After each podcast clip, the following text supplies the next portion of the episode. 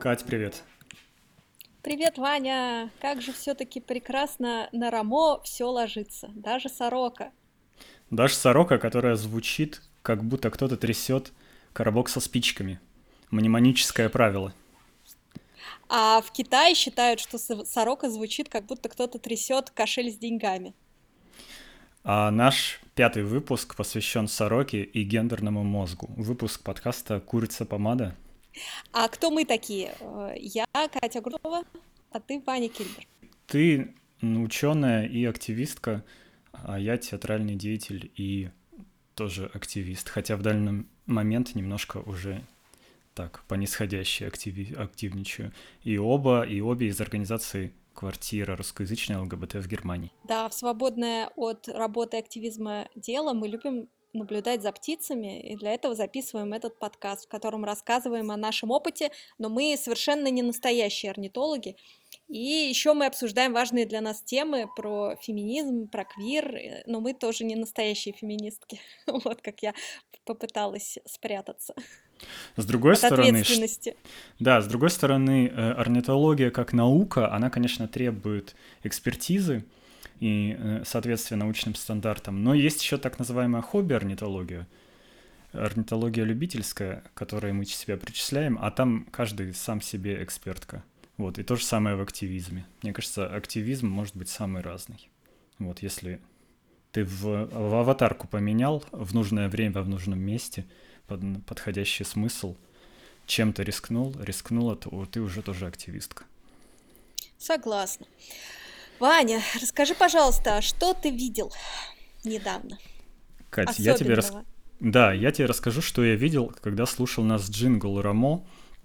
Uh, у меня перед глазами они были открыты, но перед внутренним взором у меня вставали, конечно же, и ты это знаешь сейчас на сто процентов, картинки нашего с тобой путешествия на прошлые выходные на Северное море, в заповедник ЮНЕСКО.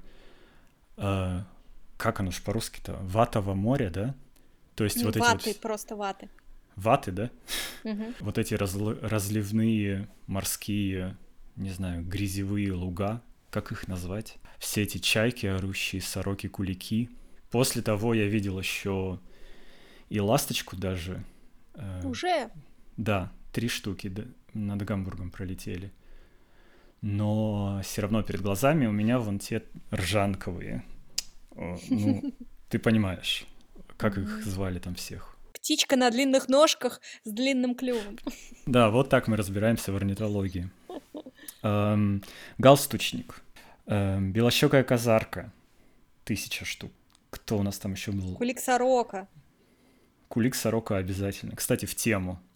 Такая черно-белая птичка с красным клювом, которую местные называют, сравнивают не с сорокой, как мы в русском, а сравнивают ее с э, аистом и называют ее такой североморской аист, аистик. Такой аист-сорока. Да, ты кого видела?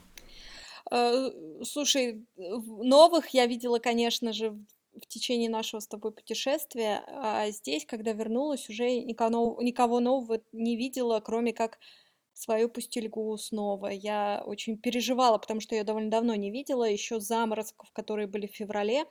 Думала, все ли с ней в порядке, пережила ли она эти заморозки, как она вообще на себя чувствует. А тут первый солнечный день, более-менее тепло, и она все там же, все те же, также вот парит над э, полями с капустой и овцами.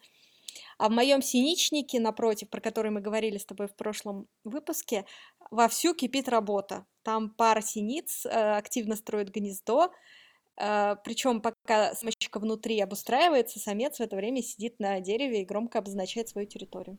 И дребезжит крыльями тогда еще? Да, да, и попой вертит. Но не завлекательно, а наоборот отвлекательно. Угу. Отпугивает или на себя внимание перетягивает. Я встретил на балконе давнюю подругу Зарянку. Вот S — стабильность. Это радует. Можно вернуться к чему-то, где тебя ждут. S — сорока. S — сорока, Г — гендерный мозг. Слушай, я очень радуюсь этому выпуску. Почему-то я уже так более-менее успокоился, что мы можем сказать, чего мы не можем сказать. И кажется, что про сороку я, конечно, знаю, но про гендерный мозг я несколько лет от квартиры ездил со всякими там семинарчиками и рассказывал, рассказывал, рассказывал русскоязычному населению Германии про феминизм и про гендер, и про сексуальную ориентацию, про отличие ее от там, сексуального поведения. И замечал, что всегда, если ты приезжаешь в незнакомую публику, незнакомый город, незнакомую организацию, где в основном люди, ну, по крайней мере, заранее никто не позиционирует себя как ЛГБТ, то разговор об ЛГБТ можно назва- начать с разговора о мужском и женском, потому что всем есть что сказать, и разговор всегда получается очень честный и какой-то очень напряженный, не напряженный, а, скажем так, злободневный. Вот. У тебя какие ощущения? Я с тобой соглашусь. Я не так часто разговариваю про гендер, тем более на публике, тем более э, не веду семинары про гендер. Но, безусловно, тема гендерных различий и гендерного разнообразия, гендерного э, провала или э, гендерный гэп, как это по-английски, очень актуальна, она постоянно на поверхности, она постоянно в окружающем пространстве, в интернете, в феминитивах, в обсуждениях, что можно, что нельзя. И, конечно, каждый раз, когда слышишь очередное утверждение, что женщины должны делать то, или женщины обладают такими качествами, а мужчины обладают всякими качествами, сразу От же... природы, да? От природы, да, вот так Бог э, положил Э, то сразу, конечно, хочется брать копья и идти воевать, э, когда в интернете кто-то не прав. Но, с другой стороны, саму себя ловишь на таких убеждениях. Поэтому это такой сложный разговор, который, э, да, ты прав, не оставляет никого равнодушным, даже себя внутри, потому что постоянно натыкаешься на какие-то свои собственные предрассудки. Да, у меня сегодняшнее неравнодушие, у меня все горит внутри, потому что я только что Э, занимался репетиторством с школьником одним прекрасным. Мы занимались немецким языком, читали книгу про футбол, нужно было там ее отрецензировать, и выяснилось, что в футболе-то я практически ничего не понимаю. И этот э, школьник вручил мне книжку про футбол, сказал, вот ты иди тоже делай свои домашние задания, домашние уроки. И открыл я эту книгу на 14 странице, и там история женского футбола. Катя, держись. Наши слушательницы и слушатели тоже держитесь, потому что женский футбол появился как официальный вид спорта, который признали, там чемпионаты начали проводить и так далее, по-моему, только в 70-х, но дату, которую я запомнил, это немецкая сборная в 89 году, 1989, да, мы уже все родились и в школу пошли, выигрывает чемпионат Европы, и каждой женщине из команды, каждой футболистке дарят по... Вот как ты думаешь, почему?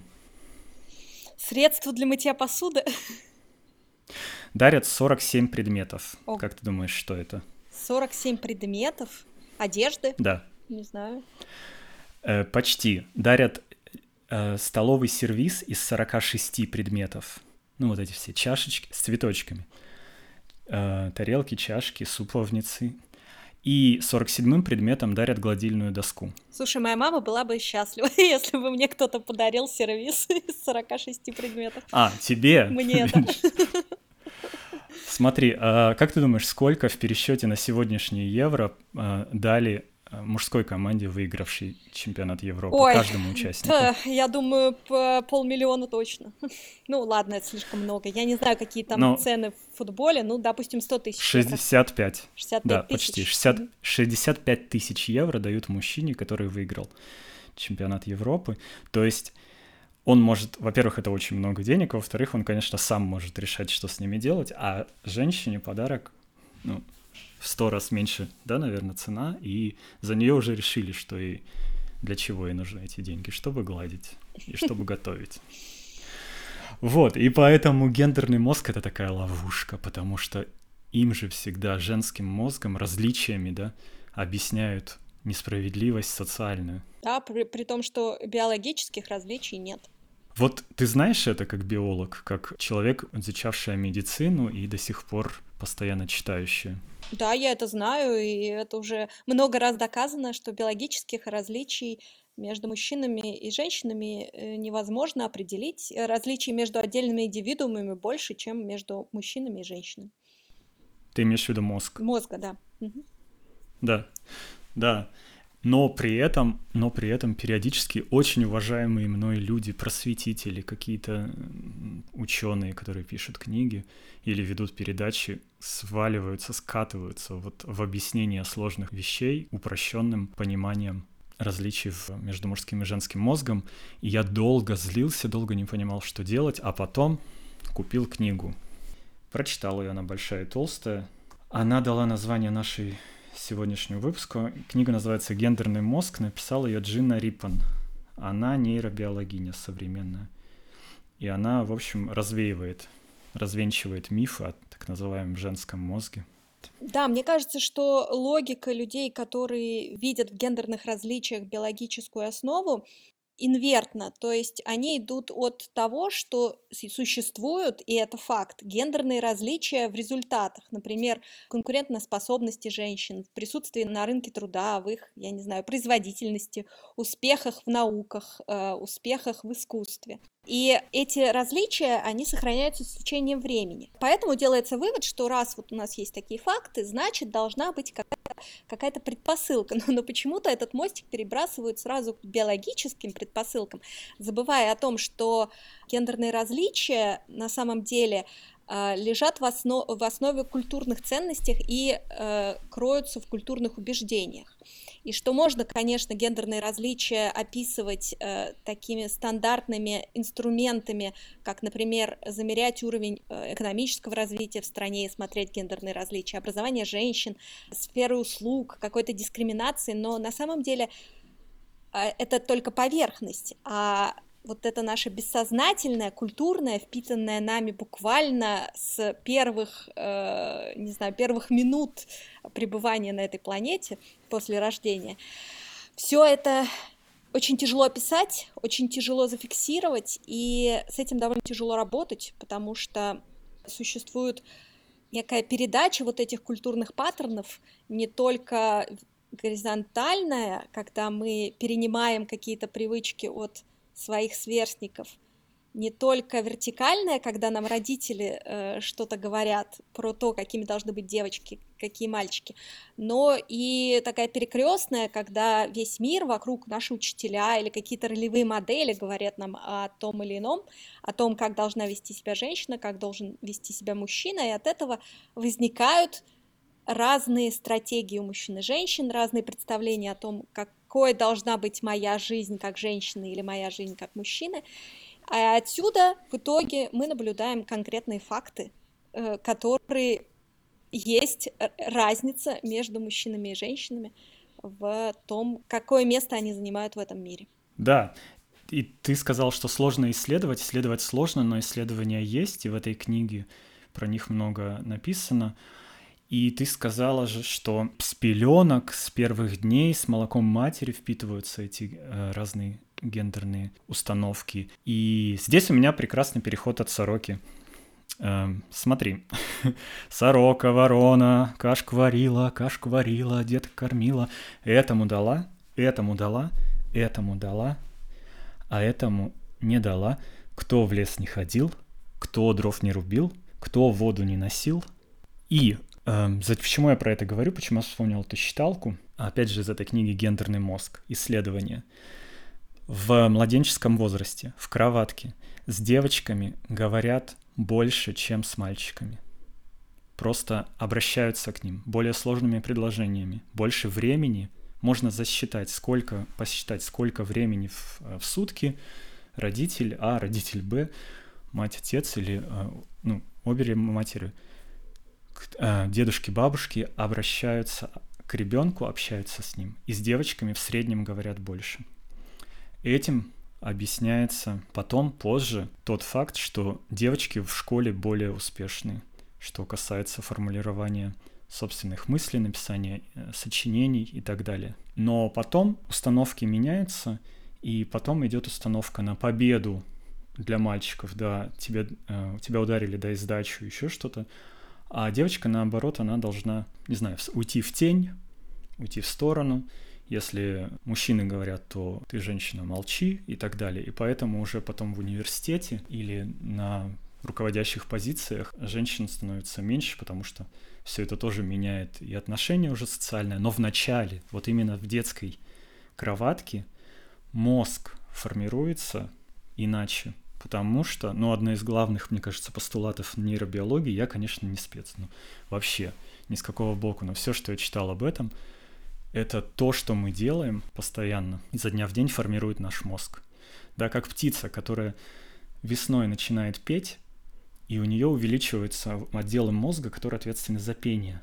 Так и маленький человек, с которой разговаривает и который отвечает, у нее увеличивается отдел, отвечающий за формулирование мыслей. Да, конечно. Вот это меня, конечно, поразило с самого начала, что настолько с первых дней это уже мозг формируется иначе, извини, я закончу мысль, а потом биологи исследуют этот мозг у детей, да, и приходят к выводу, не включая анализ собственных когнитивных искажений, приходят к выводу, смотрите, вот здесь вот чуть-чуть поиначе пошло развитие у мальчиков и у девочек.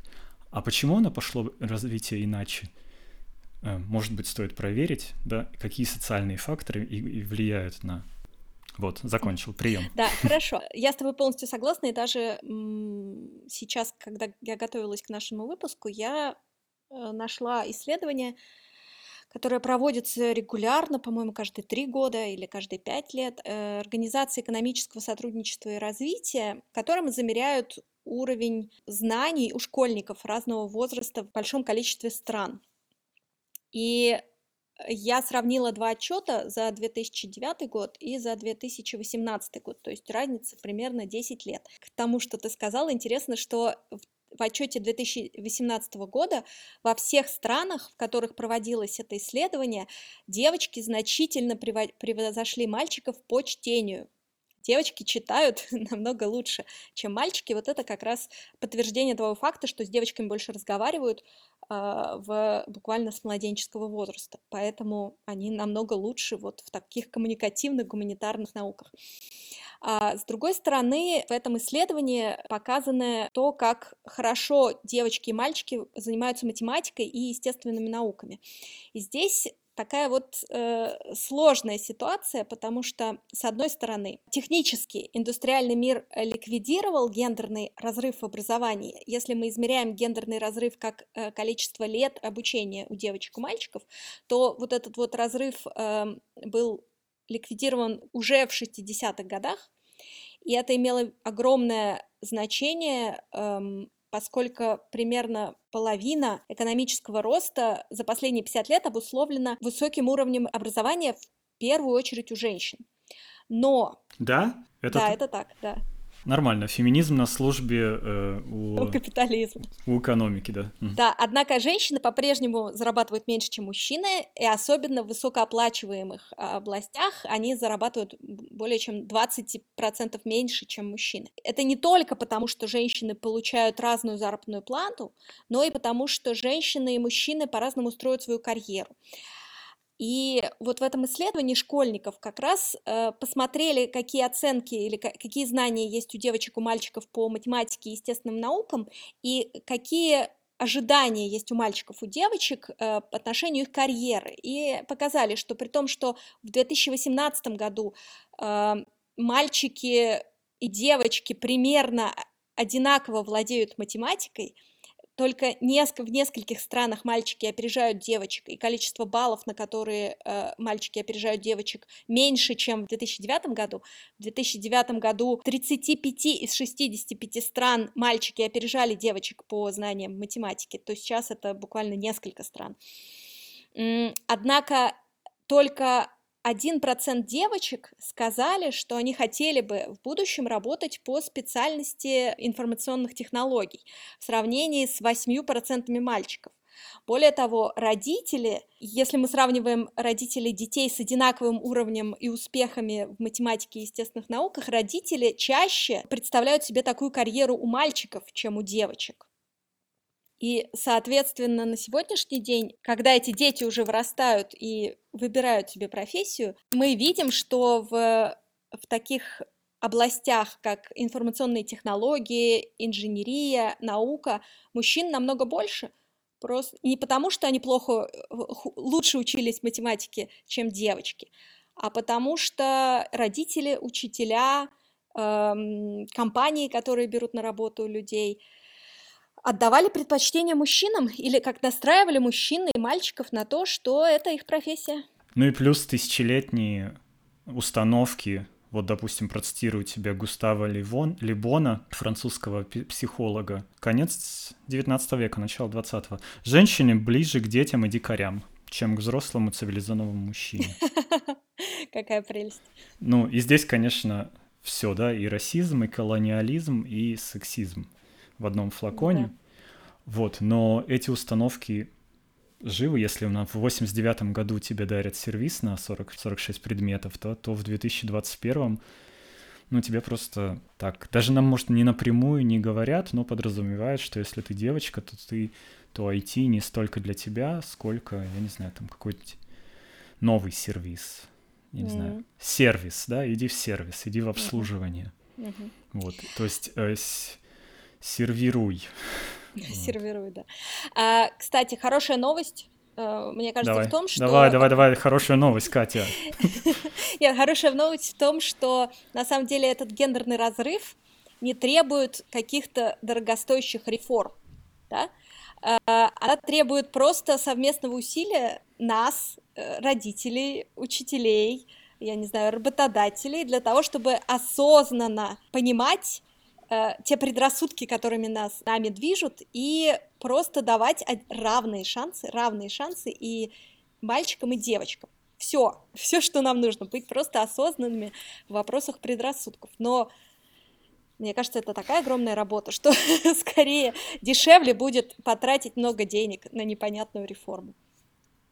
Слушай, ну и здесь тоже нельзя перекладывать э, всю ответственность на одного, одну родителя, да, потому что понятно, что это задача целого общества, а следовательно государства, а следовательно политики. И в этом смысле, конечно, я всегда говорю ну, вот на своих, в своих разговорах, в своих семинарах, что то, что Европейский Союз сейчас принимает одну за другой программу по гендерному воспитанию, по осознанности гендерным предрассудкам, это, конечно, ну, большая для нас удача здесь находящихся. И жутковато смотреть, как эта политика даже внутри страны приводит к разделению на людей, которые по каким-либо причинам, не знаю, из-за своего врожденного консерватизма говорят, что консерватизм на некоторую долю врожден. Читала, да? Угу. Либо, не знаю, по тупости своей, либо по, не знаю, обожглись на молоке на воду дуют, разделяет общество внутри, да, когда появляются такие слова, как Джендаван в немецком, гендерное безумие, которым пытаются описать все вот эти шаги в политике по преодолению гендерных стереотипов. Или как на международной арене, да, вдруг появляется гейропа, которая якобы стирает границы между мужским и женщ- женским, и все там уже будут родитель один, родитель два, и ничего. И все, всех заставят делать операции по транспереходу, вот, а у нас здесь, в родной, не знаю, Румынии, мы здесь будем драться до последней капли крови за то, что нам передали предки. Я к тому, что это все-таки задача политики и государства, но войны идут, конечно, на международной даже арене, копья ломаются. Да, конечно, э, кажется, это задача институтов для того, чтобы создавать условия, в которых будет обеспечено гендерное равенство. Но мне кажется, вот сейчас очень важно добавить, что это проблема как раз не только бинарности, что у нас есть и мужч... какой-то там мужчина или какая-то там женщина, то есть только два варианта, а что гендер, он намного шире, и бинарностью все это не ограничивается. гендер — это целый спектр разнообразных особенностей или эм, самоощущений. И на самом деле ситуация намного сложнее, чем просто женский или просто мужской мозг. И понятно, что когда мы используем гендер как, как спектр, то необходимость вделить э, выделение биологического на какие-то очень маленькие части и говорить, что вот у нас есть 10 видов мозгов или 10 видов биологических предрасположенностей, уже не имеет смысла. Мне, знаешь, нравится еще, возвращаясь к этой книге нейробиологини Риппон, что она требует от нас или при, призывает нас э, ухаживать за собственным мозгом, любить его, но и критически к нему относиться, потому что вот эта бинарность в разделении на мужское и женское в мозге, нам кажется, что она интуитивна, что мы, ну, как бы, там, что внутренний голос, сама природа нам подсказывает, ну, посмотри, у всех так, у птичков, у зверушков, у собачков и так далее. Со сломанной грамматикой изнутри к нам лезут мысли, что это всегда так было, всегда так будет. Женщины, мужчины разные, там как инь и янь, как гаечка и, не знаю, шурупчик. И именно следить за своим мозгом, контролировать его или, скажем так, переспрашивать, алло, а откуда эта мысль?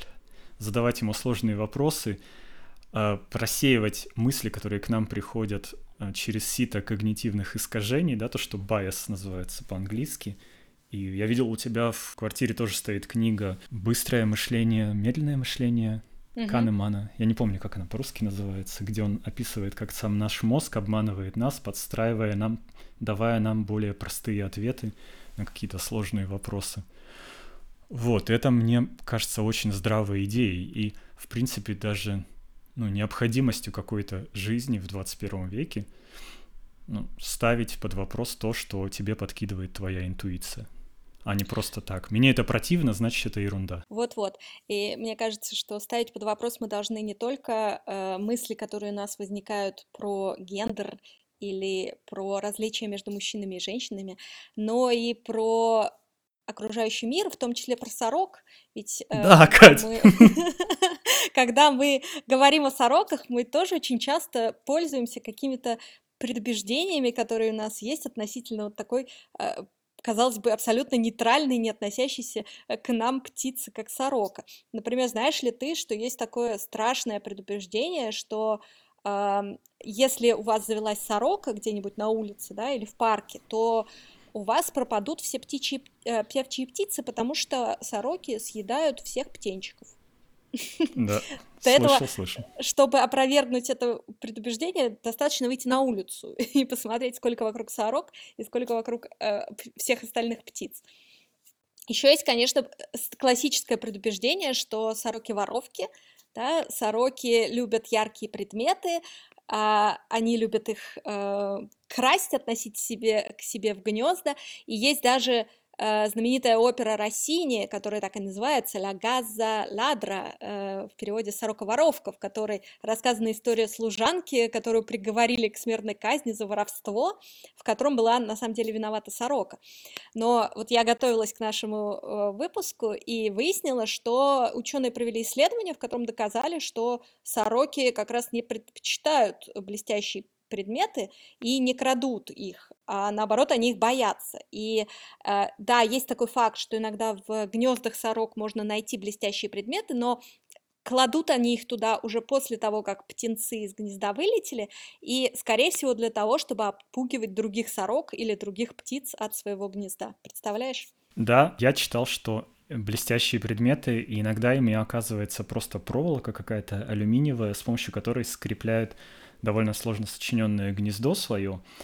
И у меня вот в 90-е, в ранней, на даче у нас в Казахстане, на березе, сорока свила гнездо, и оно было практически целиком и полностью из толстой на, не знаю, на 3-4 миллиметра в диаметре алюминиевой проволоки. Разобрать его было ну, практически невозможно, но тогда нам говорили, что сорочьи гнезда нужно разбирать, потому что, ну, они там всю малину съедят, не знаю, всех птиц съедят и так далее. Я помню, что было вот это поверье, что сорочье гнездо нужно разрушить.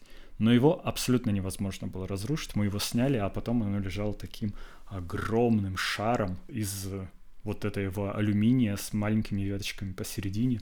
Вот, и я недавно только прочитал, что в сорочьих гнездах селятся в том числе и твой любимый, твоя любимая пустельга, соколик, и белка может поселиться в сорочьем гнезде, и всякая другая, в основном хищная птица, потому что оно очень удобно, у него один или два входа, и сверху крыша, и из-за, благодаря этой крыше хищники, другие хищники не видят птенцов, меньше воруют тем самым птенцов, потому что у сороку и самой у нее птенцов воруют в основном другие врановые, поэтому она сама защищается от других врановых.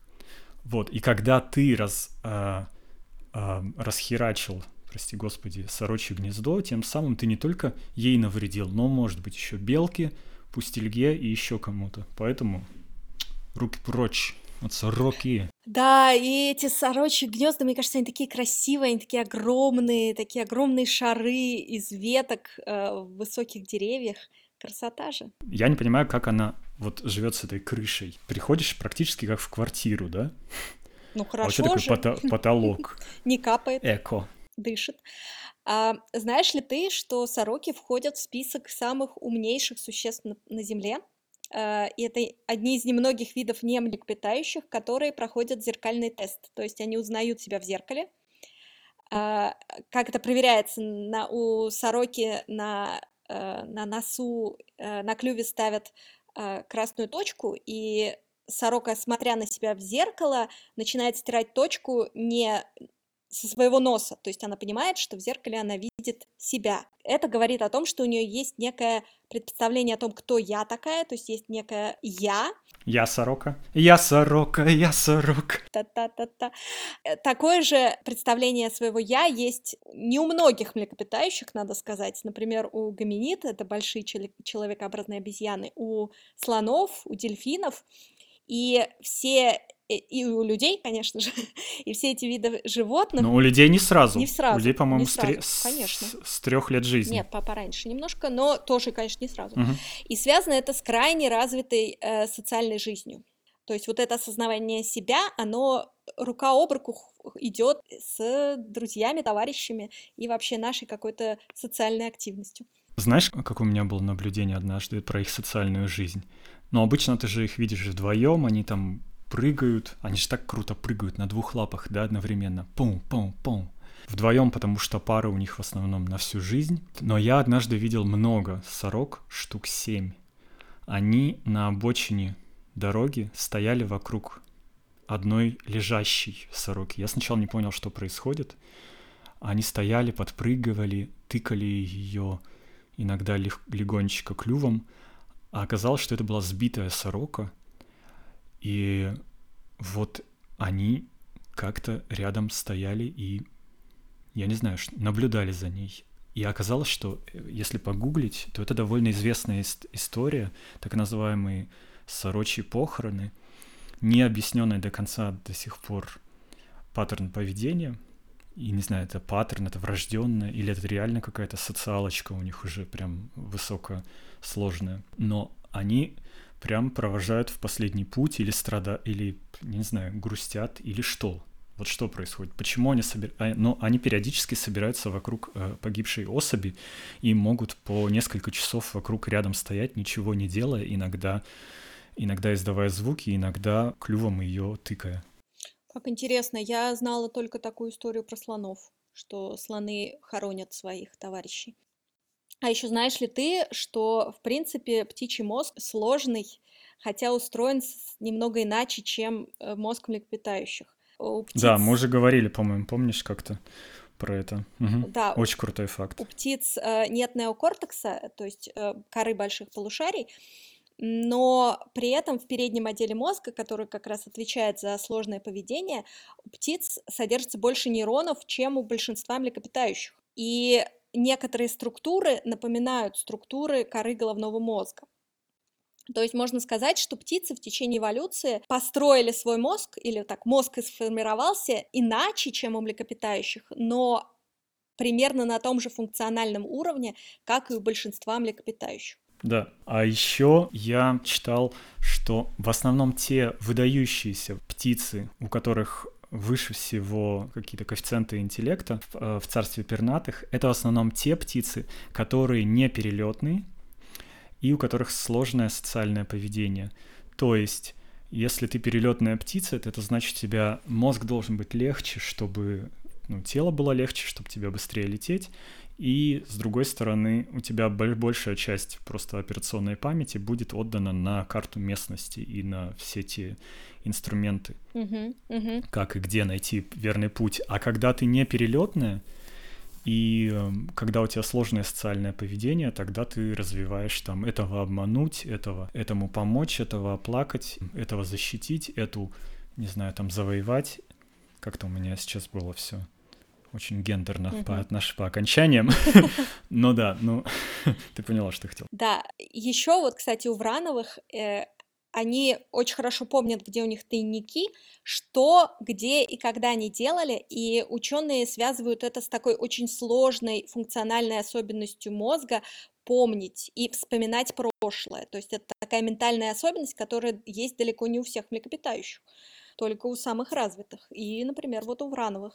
Да, по-моему, это называется присутствие объекта, то есть та способность мозга понимать, что если ты отвернулась, или там, я не знаю, объект накрыли наперстком, да, то это горошина, монетка или что бы там ни было, этот объект, он все еще будет под наперстком. То есть, когда он исчезает из глаз, он все еще остается там существовать. И поэтому они так свои, то, что закапывают, там желуди, еще что-то, они могут заново найти.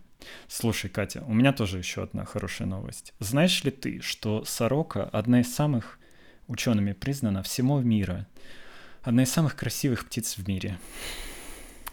Я полностью согласна. Я даже учеными. знаю некоторую ученую, которая, когда жила в, Рос, в Ростоке, в городе на Балтике, то она у себя над кроватью нарисовала на белой стене черной краской силуэт сороки, очень высокохудожественный, да. да. Вот, это был такой сорочий алтарь. Ну, не совсем над кроватью, но да, нарисовала, была такая.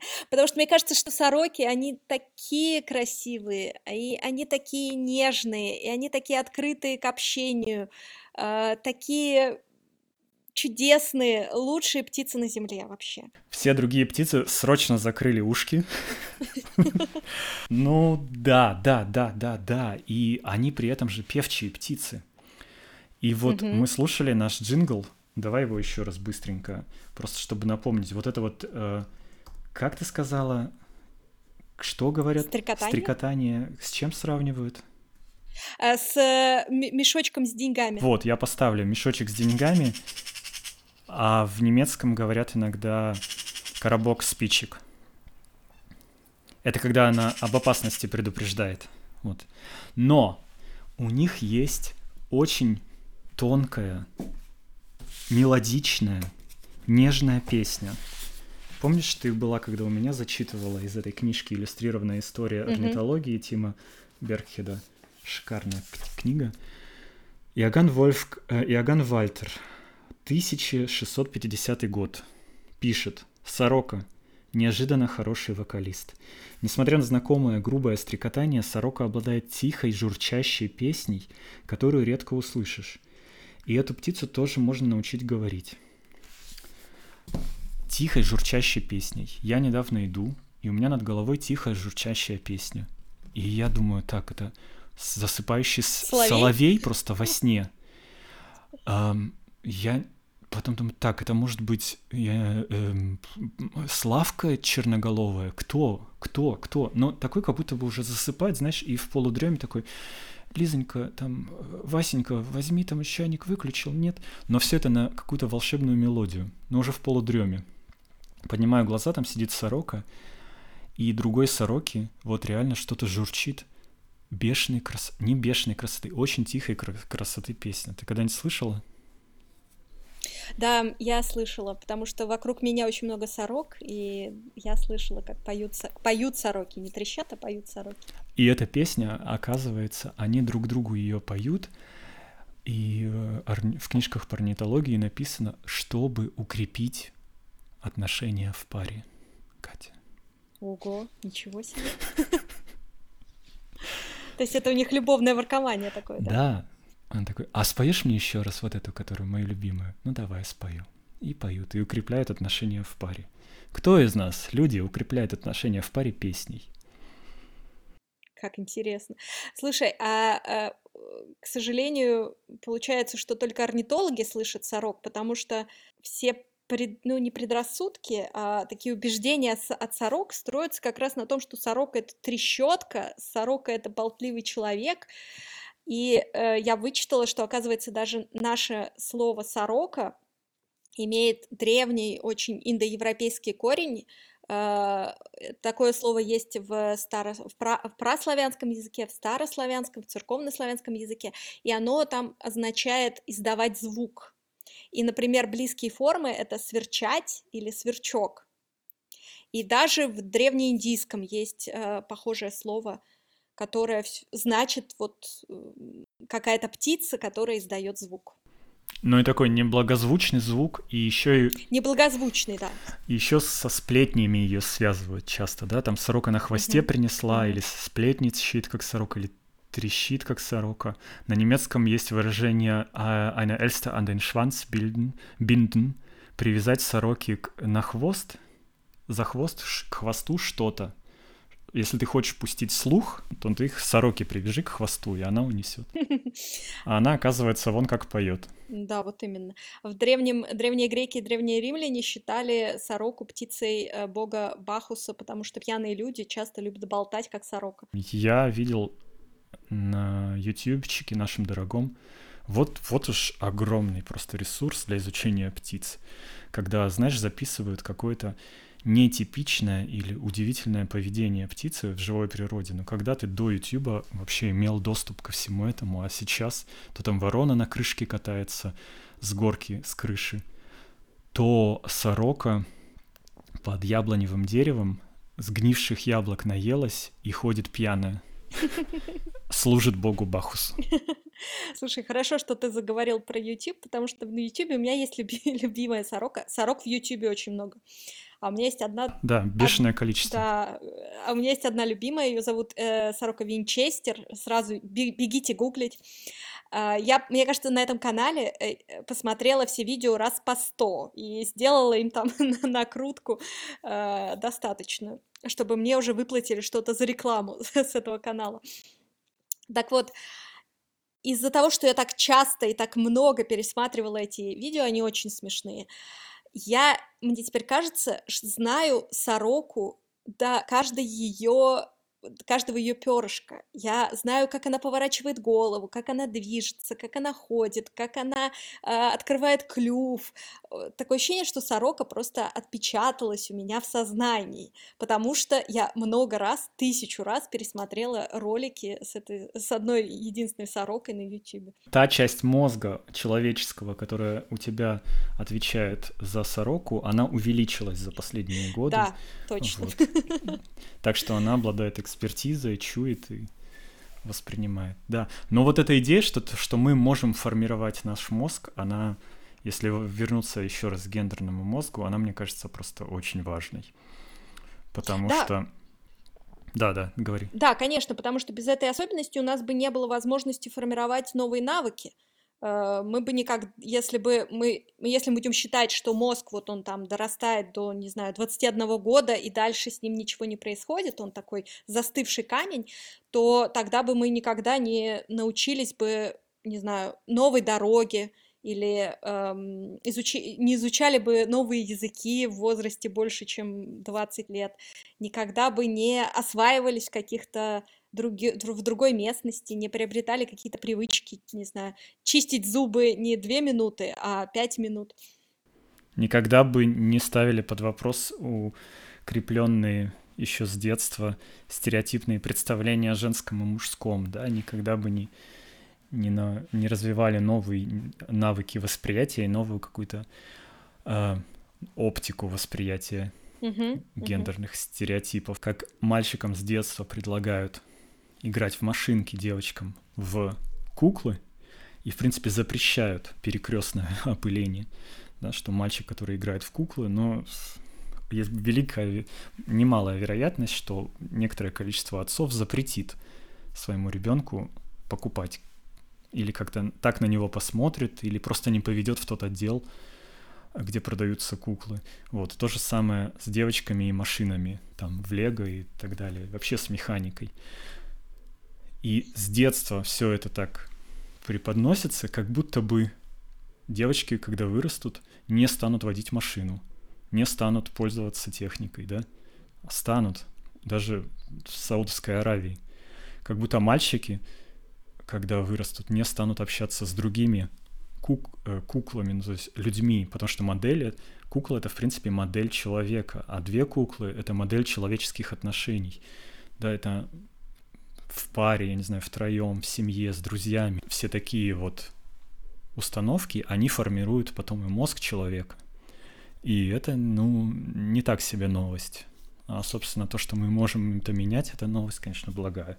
Да, конечно, и вот это убеждение о неком мужском и неком женском мозге с характерными чертами, оно даже вредно, потому что э, мы говорим девочкам, что тебе вообще не стоит заниматься математикой, потому что у тебя не научный мозг, у тебя женский мозг, а мальчикам мы, например, говорим о том, что тебе не надо быть эмоциональным, потому что ты этого не сможешь сделать, ты должен быть там суровым э, мачо-мен. Uh, и это приводит к тому, что девочки зарабатывают меньше, когда вырастут, просто потому что они убеждены, что им не, не надо заниматься чем-то сложным, высокооплачиваемым, а у мальчиков не хватает эмоционального интеллекта для того, чтобы решать конфликты. Вместо этого они идут убивают друг друга на войне. Сейчас, надеемся, меньше убивают.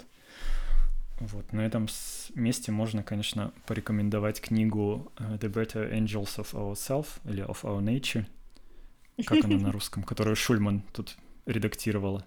Э, я не помню, вот. как она на, на, на русском. Большой такой фолиант, который я как раз сейчас читаю, о том, что количество и качество насилия э, в нашем мире все время сокращается. И причины этого сокращения насилия, которое кажется иногда контринтуитивным, потому что в новостях так много показывают ужасов, но реально по цифрам сокращается. И причины приводятся самые разные, вплоть до того, что запретили свинец в, бензине, в дизеле, вот, который якобы как-то стимулирует агрессию в человеке. Но мне кажется, и я такого еще не слышал, что изменение парадигмы воспитания, что феминизм, что критическое отношение к воспитанию условно мужского поведения, что она тоже немалую роль сыграла в уменьшении насилия. Как ты думаешь? Я согласна. Я согласна. Мне кажется, в этом месте мне нужно прочитать э, стихотворение, которое я подготовила. Но это не то стихотворение, которое я тебе обещала, Ваня. Кать, я страдаю, я страдаю. Да, я Это обещ... был Михаил Кузьмин, кларнетист мой кларнетист, приходи ко мне с кларнетом. Это же классика гей-литературы. Да, Ваня, я подумала, что она совсем не вписывается в тему, которую мы Вписывается! Ну ладно. Всем обязательно читать. Да. Кузьмина, хотя все наизусть знают. Ну, кто знает, Давай, ну просто там была сорока, и я об этом забыл, что у Кузьмина в стихотворении про кларнетиста есть Ну, знаешь, там тоже разговорчив, как сорока. Ну, э, тоже такое предубеждение относительно сорок, как мы уже выяснили, они не только трещат, но и красиво поют. А я хотела тебе прочитать другое стихотворение, которое, а, мне кажется, чуть больше касается вот той темы, которую мы сегодня обсуждали, ген гендерности и запрограммированности в нашем детском возрасте каких-то установок гендерных нашими родителями и учителями. Вообще, на самом деле, мне было ужасно тяжело выбирать стихи для сегодняшней серии нашего подкаста, потому что их так много, они такие сложные, они такие странные, такие интересные, что, наверное, нам надо еще часик полтора записываться, чтобы я все их прочитала и успокоилась. Но вот выбрала одно. А, это стихотворение Михаила Айзенберга. Это русский поэт, эссеист, литературный критик. Он э, живет, работает в Москве. Стихотворение без названия. Дети, где вы? Дети где-то в шалаше, дети по звериным тропам путешествуют автостопом. Может, недалеко уже. Мы дикари, ноги у нас пятнисты, рожи черны. Дети выросли вместе с нами, но не во все еще посвящены. Лица простые, глаза травянисты. Странные им наших законов полотнища с полупонятными именами – хоть бы не встретился кто-то из нас им на дороге. Лучше со стадом король свинопас, лучше вороны, стрижи и сороки, ящерица на припеке. Все. когда ты читала, я вспомнил, что у сороки 5-8 яиц в гнезде, и они их вместе воспитывают, то все выживают обычно меньше, и что дети мало отличимы от взрослых, у них чуть-чуть меньше хвост, а, но у них очень яркий внутренняя полость рта. То есть, когда они раскрывают рот, он там ярко-красный. И так ты, в принципе, узнаешь э, мелочь сорочью.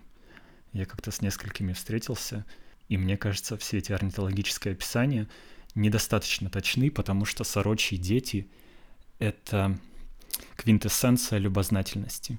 Mm-hmm. Они прыгали, играли друг с другом, всюду сували нос, подходили ко мне, хватали кошку за хвост.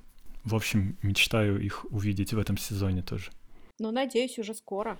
Угу. Я тебе не сказал, какую музыку я подготовил, но ты ее уже упомянула. Да. Да. Давай, представь. А, может быть, это Россини? А какая? Э, Сорока-воровка, опера какая-нибудь. Э, э, да, это увертюра самая увертюра, известная из этой оперы. Я ее однажды видел, по-моему, в Берлине, не помню уже где. А эту увертюру, когда начал слушать, вспомнил, просто перед глазами встал сериал «Шерлок». Смотрела ты BBC-шный? Да, да. И там, помнишь, Мариарти э, крадет корону какой-то британской империи. Да, точно. Вот. Угу. И, и под это э, все Э, нет диалогов, нет ничего, есть только Россини на всю мощь. Ой, я помню эту сцену, она прекрасна, да? Да, и сейчас я тебе включу три минутки всего из увертюры. 817 э, год. По слухам, написал он ее за там несколько часов до премьеры, когда заказчик его загнал в какую-то комнату и сказал, не выпущу без увертюры. И он из окна, Россини из окна скидывал нотные листки музыкантам. Дирижерам. Да, один за другим, и так написал самую свою известную мелодию. Включая внутреннего Шерлока, Сорока-воровка.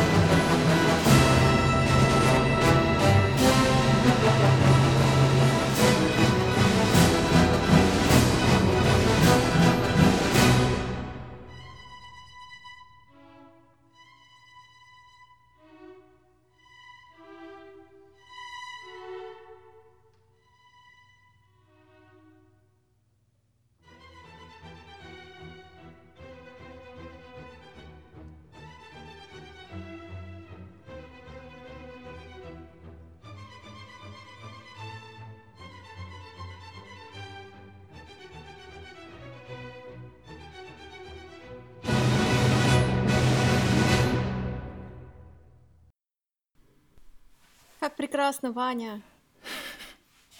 Как же хочется в оперу. В какую пойдем, когда откроют? Ой, в любую. В первую попавшуюся. Даже в нелюбимую. Нет нелюбимых. Уже. Вот что корона делает с людьми. А, в 817 году Россини напис- запис- написал четыре оперы. Продуктивно. Ну, мы уже записали пятый подкаст. Ну, так почти Россини.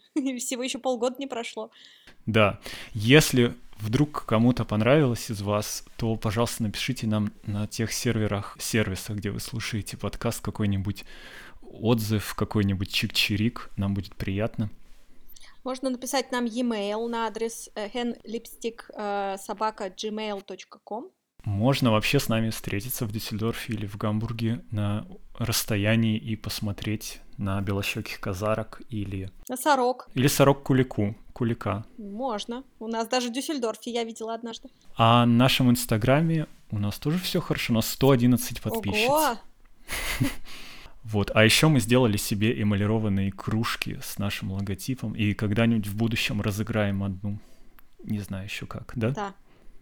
Спасибо тебе, был рад тебя слышать. Тебе спасибо. Твоя любимая птица. Да, очередная моя любимая птица. В следующий раз о ком? Ой, не знаю, надо какую-нибудь неизвестную. Что-нибудь придумаем. Тогда до следующих встреч.